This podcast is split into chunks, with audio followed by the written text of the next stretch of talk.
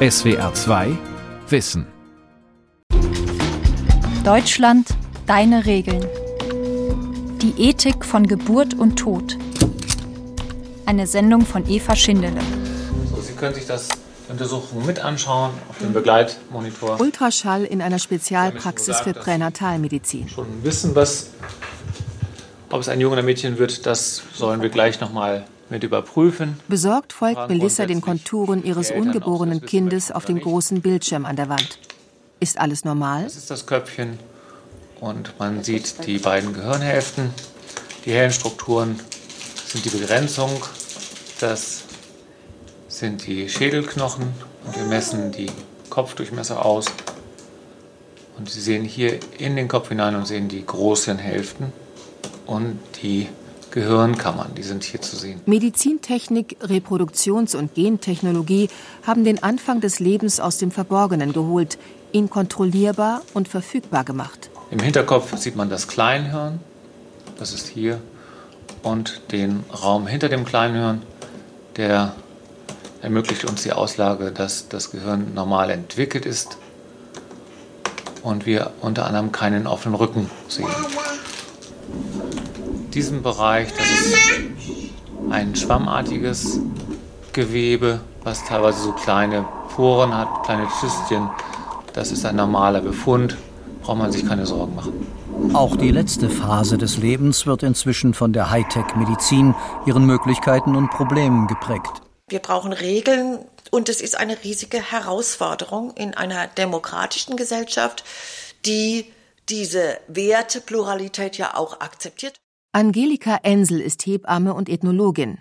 Sie lehrt Ethik an der Hochschule für angewandte Wissenschaften in Hamburg. Wir kämpfen dafür, dass es diese Freiheiten gibt der persönlichen Entfaltung und gleichzeitig muss es grundlegende Werte geben, auf die wir uns alle beziehen, die unverhandelbar sind, unverfügbar sind. Aber auf welche allgemeingültigen Werte kann sich die Politik beziehen? Wer darf über mich und meinen Körper bestimmen? Darf sich der Staat bei der Fortpflanzung einmischen? Wann beginnt menschliches Leben? Und wer darf über den Embryo verfügen? Wer entscheidet mit, wenn ich sterben will? Wie soll eine mit Corona-Patienten überlastete Klinik entscheiden, wer an das letzte Beatmungsgerät darf und wer nicht? Darauf muss jeder von uns, aber auch Gesellschaft und Politik Antworten finden. Expertengremien wie der Ethikrat sollen dabei helfen. Die ersten Diskussionen gab es über die moderne Reproduktions- und Gentechnologie in den 80er Jahren in der damaligen Enquete-Kommission. Das war noch ja sehr explorativ. Die Biologin und Soziologin Regine Kolleg hat den ethischen Diskurs über Gen- und Reproduktionstechnologie in Deutschland von Anfang an mitgeprägt. Sie war Mitglied in verschiedenen parlamentarischen Enquete-Kommissionen, die sich mit der Biomedizin beschäftigten, sowie später im Ethikrat. Heute gehört sie der Gendiagnostikkommission an. Man wusste noch gar nicht so richtig, wie man sich diesen Fragen nähert. Da haben noch sehr viele, auch nicht akademische Ethiker und viele Frauengruppen, Öffentlichkeitsgruppen und so weiter an diesem Diskurs mitgewirkt und ihn auch sehr stark geprägt. Heute findet er sehr viel stärker in akademischen Zirkeln statt. Die Debatten haben sich professionalisiert. Viele Fragen werden an Fachleute und Ethikgremien delegiert. Aber auf der anderen Seite war es auch so, dass es früher eher noch darum ging, soll man bestimmte Dinge überhaupt tun oder soll man sie eben aus ethischen Gründen sein lassen. Und heute geht es eher darum, wie kann man es so machen, dass es auch mit ethischen Prinzipien vertretbar ist, aber vor allen Dingen, wie kann man es machen. Medizinische Angebote, einmal auf dem Markt, entwickeln oft eine rasante Dynamik. Die ethischen Implikationen werden erst nach und nach öffentlich wahrgenommen und debattiert. Zum Beispiel in der Pränataldiagnostik, die gezielt mit Hilfe von Ultraschall und genetischen Untersuchungen nach Entwicklungsstörungen des Ungeborenen fahndet. Schleichend entwickelte sich die Schwangerschaft damit von einer Zeit der guten Hoffnung zu einem risikoreichen Zustand, der kontinuierlich medizinisch überwacht werden muss. Dabei kommen 96 Prozent aller Kinder gesund auf die Welt. Der eingeengte Blick auf Risiken und Krankheiten beunruhigt schwangere Frauen und führt sie in ethische Dilemmata. Materialprüfung ist üblicherweise nicht das, was am Anfang liegt, wenn man eine Beziehung eingeht mit einem Menschen. Das Problem, für die meisten vorgeburtlich erhobenen Krankheitsbefunde gibt es keine Heilung. Werdende Eltern müssen sich im Fall der Fälle also zwischen dem Abbruch der Schwangerschaft und dem Austragen eines wahrscheinlich kranken oder behinderten Kindes entscheiden, wobei sich über den Schweregrad der Einschränkung, zum Beispiel beim Down-Syndrom, pränatal oft keine eindeutigen Aussagen treffen lassen.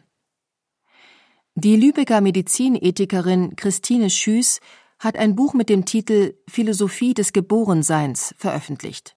Ich habe in meinem Buch die Geburt verstanden als Gabe, und zwar in dem Sinne, dass Kinder bedingungslos geboren werden. Wenn es aber so ist, dass die Embryonen, also Kinder, kontrolliert werden und nicht zu ihren eigenen Bedingungen geboren werden, sondern zu den Bedingungen von anderen, bestimmter Kriterien, bestimmter Qualitätsmerkmalen, dann würde ich sagen, ist ein Embryo reduziert auf einen wahren Charakter.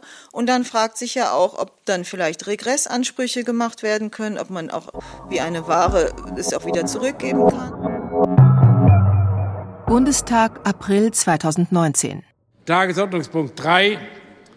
Wir wollen unter diesem Tagesordnungspunkt im Rahmen einer Orientierungsdebatte das Thema vorgeburtliche genetische Bluttests erörtern. Heute soll das Für und Wider der Aufnahme der Tests in den Regelleistungskatalog der gesetzlichen Krankenkassen offen über Fraktionsgrenzen hinweg diskutiert werden. Der Bluttest soll die riskantere Fruchtwasseruntersuchung ersetzen. Er kann bereits in der frühen Schwangerschaft Down-Syndrom und andere Trisomien einfach und zuverlässig diagnostizieren. Voraussichtlich 2022 sollen Risikoschwangere den mehrere hundert Euro teuren Test von den Krankenkassen bezahlt bekommen vorausgesetzt, sie wurden vorher umfassend beraten. Die nicht-invasive Pränataldiagnostik, um die es heute geht, verändert kein einziges Chromosom und führt uns doch zu der Frage, was ist für uns Leben? Es ist vor allem nicht disponibel. Was lebenswert macht, ist gerade die Vielfalt, die Überraschung, das Nicht-Perfekte. Die CDU-Abgeordnete Claudia Schmidtke Ethische Fragestellungen sind nicht schwarz-weiß, sie sind komplex. Da ist zunächst die Tatsache, dass die Untersuchungen, über die wir heute sprechen, bereits angewendet werden. Kein Gesetz einer globalisierten, digitalisierten Welt kann sie wieder vom Markt nehmen. Viele halten die Kostenübernahme für eine Frage der Verteilungsgerechtigkeit. Andere befürchten durch die einfache Anwendung des Bluttests eine weitere Diskriminierung von Menschen mit Behinderungen. Diejenigen, die das sehr kritisch sehen, sagen, wir haben hier eine Werteverschiebung. Explizit ist es ja völlig anders. Wir haben Inklusion, aber implizit natürlich führt es dazu, dass diese persönliche Selektion eine akzeptierte oder wie Kritiker ja fast sagen würden, eine geforderte Entscheidung ist. Eine erwartete Entscheidung vielleicht. Die Hersteller haben bereits eine Ausweitung des Bluttests auf weitere Krankheiten angekündigt – zum Beispiel auf die vererbbare Mukoviszidose. Auch sollen Ungeborene bald auf erhöhte Gesundheitsrisiken im Erwachsenenalter getestet werden, wie auf Brustkrebs oder Fettleibigkeit. Das war absehbar, dass Eltern vor immer größere Entscheidungszwänge gestellt werden. Äh, will ich diesen Fötus, bei dem dann eben noch dieses und jenes festgestellt wurde, auch wirklich bekommen oder versuche ich es nochmal mit besseren Chancen auf ein gesünderes Kind. Es geht ja manchmal gar nicht wirklich um Krankheiten, sondern um Veranlagungen für Krankheiten. Biomedizinische Angebote verändern unsere Wertvorstellungen. Noch in den 1980er Jahren schämten sich schwangere Frauen, wenn sie eine pränatale Diagnostik durchführen ließen. Nur zehn Jahre später gerieten Frauen über 35 in Begründungsnot, wenn sie den Kontrollcheck oder einen Schwangerschaftsabbruch, zum Beispiel nach einer Down-Syndrom-Diagnose, ablehnten. Gesellschaftlich gilt es inzwischen als unvernünftig, vielleicht sogar als unverantwortlich, die Diagnose nicht machen zu lassen. Es entspricht dem Zeitgeist, alle Risiken möglichst von vornherein auszuschließen. Und sind Kinder in unserer Gesellschaft schon ein Lebens- und Armutsrisiko, so sind es behinderte Kinder erst recht, vor allem für die Mütter, die immer noch einen Großteil der Familienarbeit stemmen. In dieser Situation greifen schwangere Frauen und ihre Partner gerne zu Untersuchungen, die mehr Lebensplanung und individuelle Gestaltungsmöglichkeiten versprechen. Ortsbegehung in einem Kinderwunschzentrum. Wir haben heute sieben Eingriffe durchgeführt und im Schnitt um die zehn Eizellen gewonnen. Also dürften das so zwischen 60 und 70 Eizellen sein. Dann gehen wir mal rüber in das andere Labor. Operationssaal, Spermiengewinnungsraum, Labors. An den Wänden hängen Babyfotos und Dankesschreiben von glücklichen Eltern. Wir sehen ist alles extrem gesichert. Hier überall sind Bewegungsmelder an der Decke, sodass hier keiner, der hier nicht rein darf, auch rein kann. 1978 präsentierten zwei britische Mediziner das erste Retortenbaby. Louisa war klein und süß und doch damals das zu Fleisch gewordene Symbol eines Tabubruchs. Denn zum ersten Mal war es gelungen, den Lebensanfang außerhalb des Mutterleibs in der Petrischale zu initiieren. Mit den Jahren wurde aus dem Retortenkind ein Wunschkind und die Fortpflanzungsmedizin eine, wenn auch mühsame und teure Option für unerwünscht Kinderlose. So, jetzt können Sie ja noch mal einen Blick reinwerfen in unseren Brutschrank. Für jede Patientin eine Schale. Da ist das Kulturmedium drin, das ist dieses rosa Flüssigkeit, die jetzt schon über Nacht begast und bebrütet werden, damit sie sozusagen optimal vorbereitet sind. Dort werden dann morgen die Eizellen reingegeben. Die Kryo-Einrichtung sehen Sie hier. Sieht sehr übersichtlich und klein aus, aber da ist ein Computer drin, sodass da auch relativ viel Technik drin steckt. Der Gynäkologe hebt den Deckel von einem Behälter. Es dampft. In dem Behälter hängen beschriftete Röhrchen. Das sind Behälter, die mit Flüssigstickstoff gefüllt sind und dort wird nun ähm, eingefrorenes Hodengewebe oder Eizellen oder Ejakulat gelagert. Haben Sie da so ein Gefühl dazu? Nee. Äh, wir haben nur das Gefühl, dass wir da gut aufpassen müssen. Wie bezeichnen wir das, was nach der Vereinigung von Ei- und Samenzellen in der Petrischale liegt? Einen Zellhaufen? Beginnendes Leben? Oder sogar ein potenzielles Kind? Wer hat die Verfügungsgewalt über die Laborembryonen?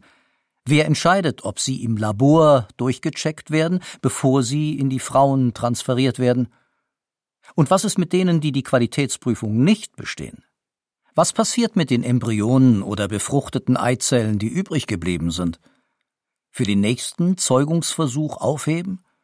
Der Forschung zur Verfügung stellen? Alle einsetzen? Und wenn sich mehr als zwei entwickeln, im Mutterleib gezielt totspritzen? Oder zur Adoption freigeben? Regine Kolleg. Wenn man nicht der Meinung ist, dass es sich bei Embryonen schon um schützenswertes menschliches Leben handelt, sondern um Frühstadien, die hinter den Rechten der Frau zurücktreten müssen, dann wird man das Verwerfen von Embryonen nicht als so verwerflich ansehen, als wenn man sagt, dass mit der Befruchtung menschliches Leben beginnt und jeder Mensch im Frühstadium hat genauso ein Recht auf Leben wie ein geborener Mensch. Welchen Status ein Embryo hat, lässt sich nicht naturwissenschaftlich entscheiden. Es ist eine moralische Setzung. Klar ist nur, dass ein Embryo mindestens die ersten sechs Monate die Symbiose mit einer Frau braucht, um zu einem Kind zu werden. Bisher zumindest. Aber darf man deshalb einen Embryo in der Petrischale manipulieren und zerstören? Das deutsche Embryonenschutzgesetz von 1991 regelt den Umgang mit Laborembryonen relativ streng. Danach dürfen nur so viele erzeugt werden, wie hinterher der Kinderwunschpatientin auch eingesetzt werden. Die Laborwinzlinge dürfen vorher auch nicht mit Hilfe der Präimplantationsdiagnostik, kurz PID, auf Genfehler durchgecheckt werden. Doch inzwischen erstritten Forschung, Fortpflanzungsmedizin und betroffene Eltern Ausnahmeregelungen bei schweren Erbkrankheiten. Ethikkommissionen sollen im Einzelfall darüber befinden und ihre Entscheidungen dokumentieren. Ein 2020 veröffentlichter Bericht der Bundesregierung zeigt, dass zwar auf niedrigem Niveau, aber doch von Jahr zu Jahr mehr Paare diese Diagnostik in Anspruch nehmen. 2018 waren es 319. Zehn reproduktionsmedizinische Zentren bieten die Selektion an. Insgesamt gibt es inzwischen in Deutschland etwa 130 Kinderwunschpraxen und mehr als 100.000 Laborbefruchtungen jährlich, von denen jede fünfte zu einem Kind führt. Es hat sich ein breiter Markt an fortpflanzungsmedizinischen Angeboten entwickelt mit Kinderwunschpraxen, wo man viel Geld verdienen kann. Sigrid Graumann ist Humangenetikerin, Philosophin, Rektorin der Evangelischen Hochschule Bochum und sie ist Mitglied im Ethikrat. Seit Jahren beobachtet sie, wie der Druck auf die Politik wächst, das Embryonenschutzgesetz zu liberalisieren und bestimmte in Deutschland verbotene Verfahren wie die Eizellspende zuzulassen ist es so, dass sich gesellschaftliche Normen und Werte verändern. Also Eizellspenden zum Beispiel im Ausland, wo man das ganz deutlich sieht. Geschätzt suchen jedes Jahr einige tausend Frauen aus Deutschland, meist um die 40 oder älter, tschechische, polnische oder spanische Fortpflanzungszentren auf, um dort mit Hilfe fremder Eizellen schwanger zu werden. Es wird zunehmend als selbstverständlicher angesehen, auf die Körper von Dritten zur Erfüllung von den eigenen Kinderwünschen zurückzugreifen. Die jungen Eizellspenderinnen machen das meist nicht aus Altruismus, wie gerne von den Kinderwunschpraxen erzählt wird, sondern aus finanzieller Not. Der Eingriff ist für sie belastend und manchmal auch gesundheitlich riskant. Wenn man jetzt Tschechien, Polen und Spanien anguckt, dann ist das, was dort abläuft, eine unter dem Begriff Aufwandsentschädigung getarnte, in Wirklichkeit aber kommerzielle Eizellspende. Da gibt es Menschen, die da viel Geld dran verdienen und es gibt Frauen, denen die Eizellabnahme im Grunde gegen Geld und zwar gegen ordentlich Geld angeboten wird. Dabei verbietet die EU-Geweberichtlinie eine Kommerzialisierung der Eizellspende. Außerdem ist die Spende in diesen Ländern anonym, sodass die so entstandenen Kinder nie die Möglichkeit haben, etwas über ihre genetischen Wurzeln zu erfahren. In Deutschland ist das verboten. Selbst wenn hierzulande die Eizellspende grundsätzlich erlaubt wäre, ist es fraglich, ob sich unter diesen Bedingungen überhaupt genug Spenderinnen finden würden. Das zeigt die Erfahrung in Großbritannien. Dort sind Eizellspenden zwar erlaubt, aber nicht anonym und nur mit wenigen hundert Pfund honoriert. Trotz staatlicher Kampagnen deckt das Angebot an fremden Eizellen die Nachfrage bei weitem nicht. Deshalb fahren britische Frauen auch weiterhin ins Ausland. Das, was man tun sollte, ist nicht nationale Gesetze zu liberalisieren, sondern sich dafür einzusetzen, dass die Länder, nämlich Spanien, Tschechien, Polen oder auch die Ukraine, sich an EU-Standards orientieren. Sigrid Graumann ist Mitglied im Deutschen Ethikrat, einem interdisziplinär besetzten Gremium mit derzeit 26 Mitgliedern, die von den Parteien vorgeschlagen werden. Vor 20 Jahren wurde der Ethikrat von der rot-grünen Regierung ins Leben gerufen, um sich mit den großen Fragen des Lebens zu beschäftigen und Gesellschaft und Politik Orientierung zu geben, wie es auf der Website heißt. Er verfasst fundierte Stellungnahmen zu Konfliktthemen, berät die Politik und regt öffentliche Debatten an. 2019 überraschte er mit einer Stellungnahme zu Eingriffen ins menschliche Genom, die von der bis dahin kategorisch ablehnenden Haltung gegenüber jeglicher Manipulation abrückt. Vorausgesetzt, die Erfolgsaussichten für den Eingriff sind hoch und die Risiken gering. Bis das geklärt ist, soll ein Moratorium gelten. Humangenetikerin Graumann hat im Ethikrat gegen diese Stellungnahme gestimmt. Was diese genetische Intervention bei den Kindern und Kindeskindern anrichtet, kann heute niemand sagen. Also ich halte die Folgen für nicht prognostizierbar, und zwar weder die positiven noch die negativen, und würde deshalb sagen, man sollte grundsätzlich die Finger davon lassen, aber da vertrete ich eine Minderheitenposition. Wieder war es eine neue Technologie, die ethische Grundsätze ins Wanken gebracht haben. Diesmal sogenannte Genscheren wie CRISPR, mit denen ein chinesischer Arzt Laborembryonen eine HIV-Resistenz eingebaut und danach einer Frau transferiert haben soll. Der Ethikerin Regine Kolleg kommt dieser Diskurs bekannt vor. Da gibt es wieder so Visionäre, die sich auch vorstellen, auf lange Frist vielleicht einen besseren Menschen zu schaffen, also Menschen mit besseren Fähigkeiten oder Resistenzen gegenüber Krankheiten auszustatten. Also das wäre ja so ein Schritt in ein Enhancement, also eine Verbesserung des Menschen. Es gibt da jede Menge Utopien auch. Und man kann schon den Eindruck gewinnen, dass wir normale Menschen eben angesichts dieser technischen Möglichkeiten im Grunde genommen schon fast ein bisschen überholt sind, ja. Und ich denke, dass viele dieser Debatten auch vielleicht den Eindruck erwecken, dass vieles schon möglich ist und dass das auch eine Anspruchshaltung erzeugt und diejenigen, die das dann nicht wahrnehmen, mit nicht so großen Chancen belohnt werden. Der ethische Diskurs habe sich in den letzten Jahren verändert, so die Ethikerin Sigrid Graumann. Ich kann individuelle Situation gut verstehen. Der extreme Kinderwunsch von einem Paar oder das kann ein Sterbewunsch sein. Und ich muss mir aber immer auch überlegen bei politischen Regulierungen, welche Folgen eine Regulierung gesamtgesellschaftlich hat. Also wenn ich beispielsweise die Tötung auf Verlangen gesetzlich freigeben würde, wo ich einfach nur zum Arzt gehen muss und mir eine Tötungspille besorgen kann, da würde dann einzelnen Patienten möglicherweise geholfen auf der anderen Seite könnte aber durch sowas auch ein Sog entstehen, dass es dann zu ganz vielen Tötungsfällen kommt, die eben nicht mehr wirklich selbstbestimmt sind, sondern die aufgrund von einem Druck von außen oder aufgrund von einer eigenen Überforderung, aufgrund von mangelnden anderen Hilfsangeboten dann zustande kommen. Geburt und Tod sind die beiden existenziellen Übergänge, die die Grenzen des Lebens des Einzelnen markieren. So die ehemalige Krankenhauspsychologin Colette Mercier. Und in beiden Fällen sind wir konfrontiert mit dem Nichtwissen und dem Wissen. Wir können nicht wissen, was vor der Geburt war und was nach dem Tod dann wird. Sterben macht uns Angst. Der Kontrollverlust, der Weg in die Ungewissheit, aber auch die Sorge, in der letzten Lebensphase unversorgt zu sein, an Schläuchen auf der Intensivstation zu hängen, starke Schmerzen zu haben. Gleichzeitig fordern Ärzte und Ärztinnen klare Regelungen, um juristisch auf der sicheren Seite zu sein. Der Gesetzgeber hat die Autonomie des Einzelnen auch in der letzten Lebensphase gestärkt.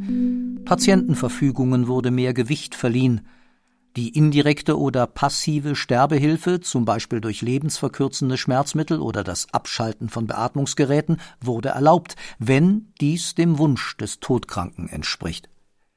Die aktive Sterbehilfe, also wenn Arzt oder Ärztin mit einer Giftspritze den Tod herbeiführen, ist dagegen weiterhin verboten.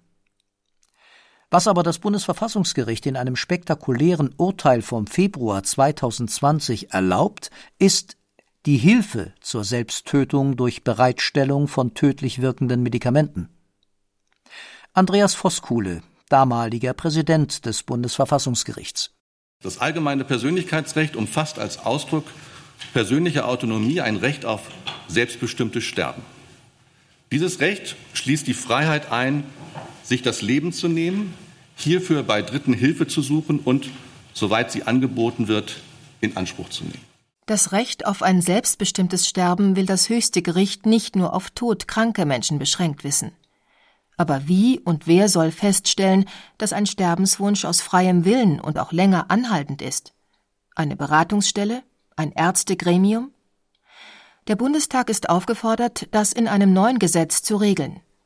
Während die parlamentarische Debatte noch am Anfang steht, hat der Hamburger Verein Sterbehilfe nach eigenen Angaben im Jahr 2020 bereits in mehr als 100 Fällen Beihilfe zum Suizid geleistet.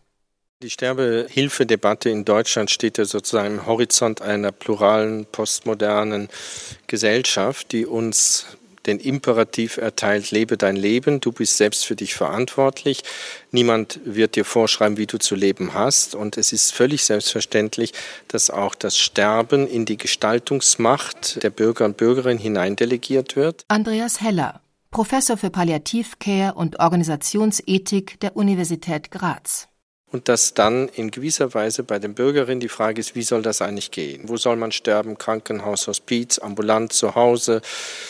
Oder beschleunigt oder verlangsamt durch Intensivmedizin oder Suizidassistenz. Es gibt tausend Varianten und Möglichkeiten und das überfordert uns. Und wir brauchen an dieser Stelle in diesen Dilemmata Unterstützung von anderen. Die Bedrohung durch das Coronavirus hat das Sterben wieder mehr ins öffentliche Bewusstsein gerückt, zeigt uns, wie verletzlich wir sind. Und dass wir den anderen, die Gemeinschaft brauchen, im Leben und im Sterben. Diese Sicht wäre im Diskurs der letzten Jahre verloren gegangen, meint die Sozialwissenschaftlerin Erika Feierabend. Die Thematisierung des Sterbens ist eine medizinisch eng geführte, oft. Sterben ist nur noch mit Entscheidung verbunden, nicht mehr mit einem unverfügbaren Prozess, den wir alle durchlaufen. Der ethische Diskurs werde von ärztlichen Experten und Expertinnen dominiert, die klare Gesetze und dadurch Handlungsanweisungen forderten, da wo früher die Regelungen eher vage waren. Es war so eine Grauzone, die fand ich eigentlich nicht schlecht, weil sie die Möglichkeit der Auslegung und auch der Zuschreibung von persönlicher Verantwortung zulässt in Krisensituationen. Aber es gibt Fragen, also existenzieller Art, die nur im Prozess und in der ständigen Reflexion in der Schwebe gehalten werden, also die man sozusagen nicht unbedingt eindeutig beantworten kann. Die letzte Lebensphase kann sich über viele Monate oder Jahre hinziehen. Das Sterben verändert sich auch, weil sich die Struktur der Gesellschaft verändert hat. Die Familien schrumpfen, Kinder wohnen oft fernab der Eltern, sind in einem fordernden Berufsalltag eingebunden und mit der Pflege überfordert. Der soziale Tod geht dem physischen manchmal voraus. Wie sehr die eigene Lebenssituation die Sterbenswünsche prägt, zeigt nachdrücklich eine Befragung der Universität Utrecht von 20.000 älteren Bürgern und Bürgerinnen. In den Niederlanden ist die aktive Sterbehilfe legal, nicht nur für Todkranke, sondern auch für chronisch und psychisch Kranke sowie demente Menschen. Nun sollte die ärztliche Sterbehilfe auch auf ältere, nicht kranke Menschen ausgedehnt werden, die ihr Leben als abgeschlossen ansehen und lebensmüde sind. Doch die vom niederländischen Gesundheitsministerium in Auftrag gegebene Studie warnt davor. Sie belegt, wie wenig eindeutig Todeswünsche oft sind und wie abhängig von Faktoren wie Einsamkeit, dem Gefühl, anderen zur Last zu fallen oder Geldmangel. Patientenverfügung, Vorsorgevollmachten sind eigentlich Instrumente der Kommunikation, des Gesprächs mit anderen. Ich brauche Menschen, denen ich vertrauen kann, mit denen ich diese mich selbst auch überfordernden Fragen meines Lebensendes immer wieder auch bespreche und die ich dann auch beauftrage, für mich einzutreten, wenn ich es selber nicht mehr kann. Sagt Andreas Heller. In einer Patientenverfügung legen wir fest, welche medizinischen Behandlungen noch durchgeführt werden sollen, wenn wir selbst nicht mehr ansprechbar sind und entscheiden können. Damit verbunden ist eine Betreuungsvollmacht für einen Menschen, der oder die den eigenen Willen zum Beispiel gegenüber dem Krankenhaus vertritt. Das können Angehörige oder die Freundin sein. Ich kann ja nicht alle Situationen, die die Medizin mir als Möglichkeiten offeriert, als gesunder Mensch vorwegnehmen. Es wird immer etwas passieren, was ich nicht geregelt habe, und schon bin ich eigentlich in der Entscheidungsmaschinerie von Experten und der Medizin. Und wenn Menschen, und dafür gibt es ein gewachsenes Bewusstsein, das nicht anderen überlassen wollen, dann brauchen wir eine neue Kultur, sag ich mal, der Freundschaft, der Verbundenheit, eine Demokratisierung der Sorge. Doch vor dem Sterben kommt oftmals eine Phase der Pflegebedürftigkeit, die mitentscheidet, wie wir uns dem eigenen Sterben stellen. Oft überfordert diese Situation die Angehörigen, vor allem dann, wenn kein Geld da ist, um sich Entlastung zu holen. Inzwischen gibt es Ansätze einer Bürgerbewegung, die Pflegen und damit auch das Sterben gemeindenah und nachbarschaftlich organisieren will. Erika Feierabend engagiert sich in einer solchen Initiative im Ruhrgebiet. Wir vergessen bei dieser ganzen Debatte ums Sterben die Orientierung an, was ist eigentlich ein gutes Leben vorher. Und dann ist die Begleitung von Sterbenden meiner Erfahrung auch einfacher. Nicht problemfrei, kann durchaus belastend sein, wenn wir gute gemeinschaftliche Beziehungen auch außerhalb der kleinen familiären Kontexte in der Nachbarschaft, ja, im Stadtteil organisieren, dann haben wir auch eine Situation, wo die Begleitung kollektiver stattfinden kann. Dann wird das alles irgendwie tragbarer, wenn wir das als Gemeinschaft irgendwie organisieren. Und darüber könnte man mehr reden und kommunal besser verankern, ja. Ethikgremien haben die großen Debatten rund um Geburt und Tod dominiert. Sie haben Kompromisse vorgeschlagen, manches verhindert, viele biomedizinische Verfahren aber auch erst ermöglicht. Welches Fazit zieht Regine Kolleg, die in den letzten 30 Jahren den Diskurs mitgeprägt hat? Ich glaube aber trotzdem, dass die Diskussionen sinnvoll und richtig waren, weil es eben heute auch dazu geführt hat, dass die Patienten insgesamt einbezogen werden in die Diskussion, dass es nicht mehr so dieses paternalistische von oben herab innerhalb der Ärzteschaft oder bei den Wissenschaftlern geht, sondern Ärzte und Wissenschaftler wissen, dass Patienten Rechte haben, dass sie informiert werden müssen und wollen, dass sie mitreden können.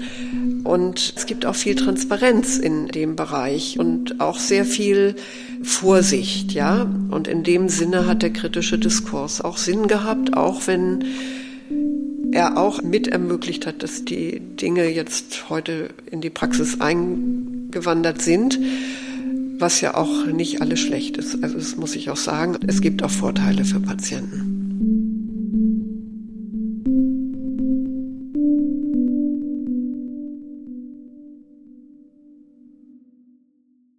SWR 2 Wissen Spezial Deutschland deine Regeln.